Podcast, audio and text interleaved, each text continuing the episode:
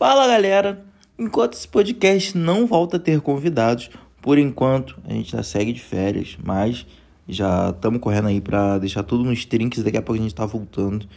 Enquanto isso, para não deixar ninguém sem conteúdo e também para abrir um pouco do que a equipe do, do que você tem ouvido tem ouvido e tem de referência musical.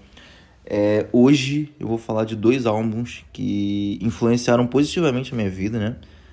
E eu resolvi separar ele para contar um pouquinho dos dois, porque tenho quase certeza que são álbuns bem legais e que vocês vão curtir a, a história por trás deles. Mas antes de começar, fazer um pedido para vocês irem lá na página do Instagram, seguir a nossa página do Instagram. Quem veio de lá sabe que eu postei um Rios, que é meio que uma é um conteúdo multiplataforma, né? Tem uma tem um videozinho lá que explica esse conteúdo aqui e esse conteúdo aqui depois vai lá pro, pro Twitter de outra forma. Então, se você não seguir qualquer uma das páginas, você vai perder o fio da meada. Portanto, vá lá, siga Twitter, siga Instagram. O arroba é o que você tem ouvido em ambas plataformas. No Instagram tem um underline no final, por motivos de hacker passados, mas enfim, não vamos entrar nesse, nesse problema. E dito isso, vamos começar e vamos falar de Holocausto Urbano do Racionais. Aqui é Racionais MCs, Ice Blue, Mano Brown, KLJ e eu, Ed Rock. E aí, Mano Brown, certo? Certo não está, né, mano? Deus inocente, quem entrará de volta? É, a nossa vida continua. E aí? Quem se impõe? A sociedade sempre fecha as portas mesmo, cara. E aí, Ice Blue? Pânico, pânico, pânico, pânico. Então, dia escurece, só quem é de lá sabe o que acontece. Ao que me parece, prevalece a ignorância nós estamos. O álbum, que é lançado em 1990, é o álbum de estreia do, dos Racionais.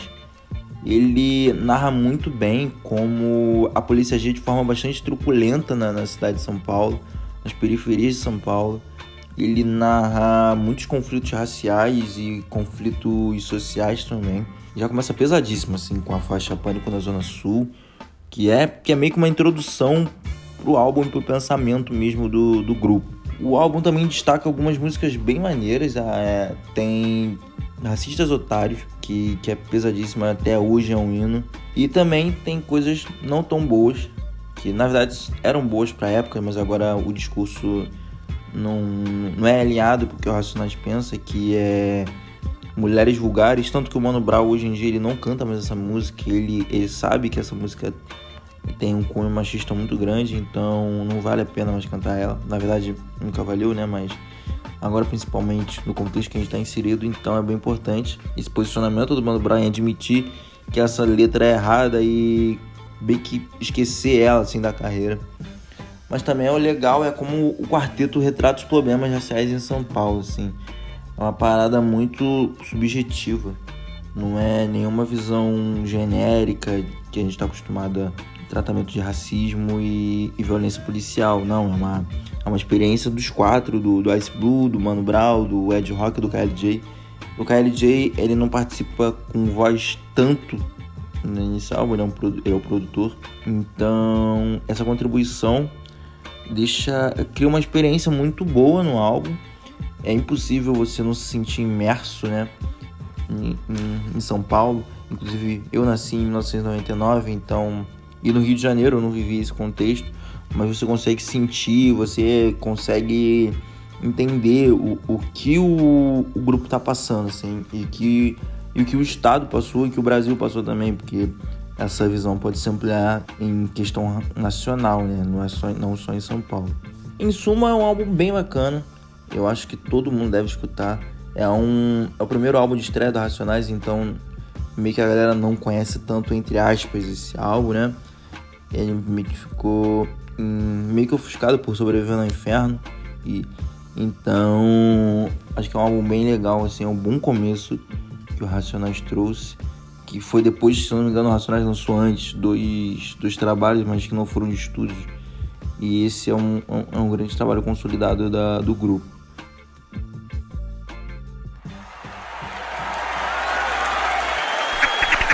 A Bíblia fala de uma manhã no futuro, talvez seja esse em que nós estamos vivendo, em que todos poderão cantar uma grande canção pela paz. Quem já mordeu um cachorro por comida?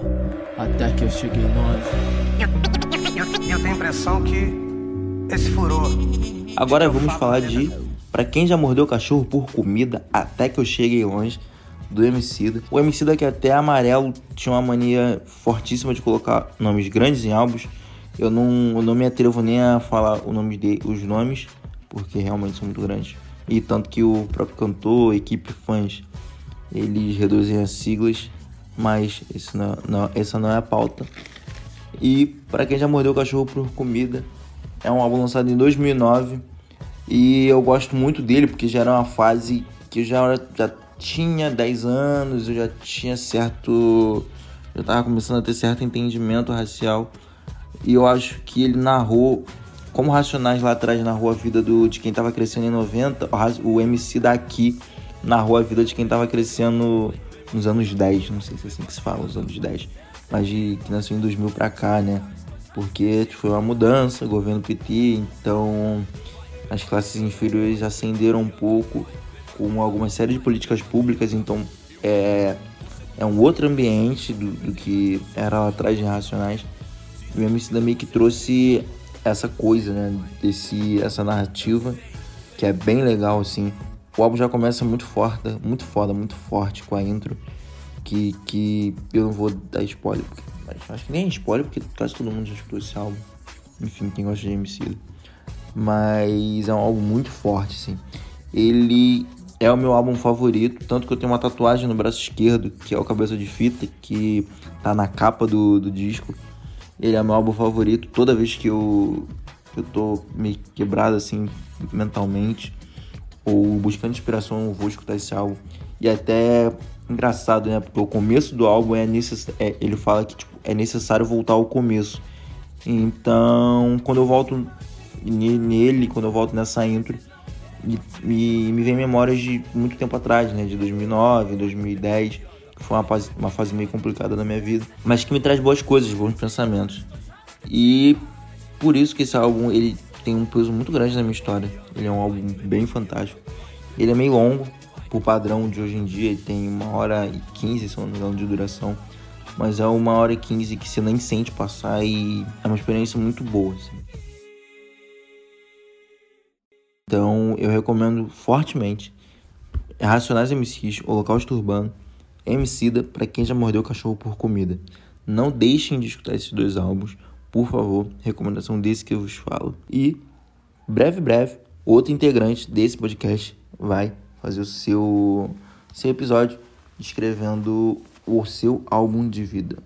Então, não deixe de acompanhar Spotify, Instagram, Twitter porque a gente vai postar tudo em peso. O conteúdo tem uma continuidade, você vai. Se você consumir tudo, você vai entender 100% né, o que a gente está passando aqui.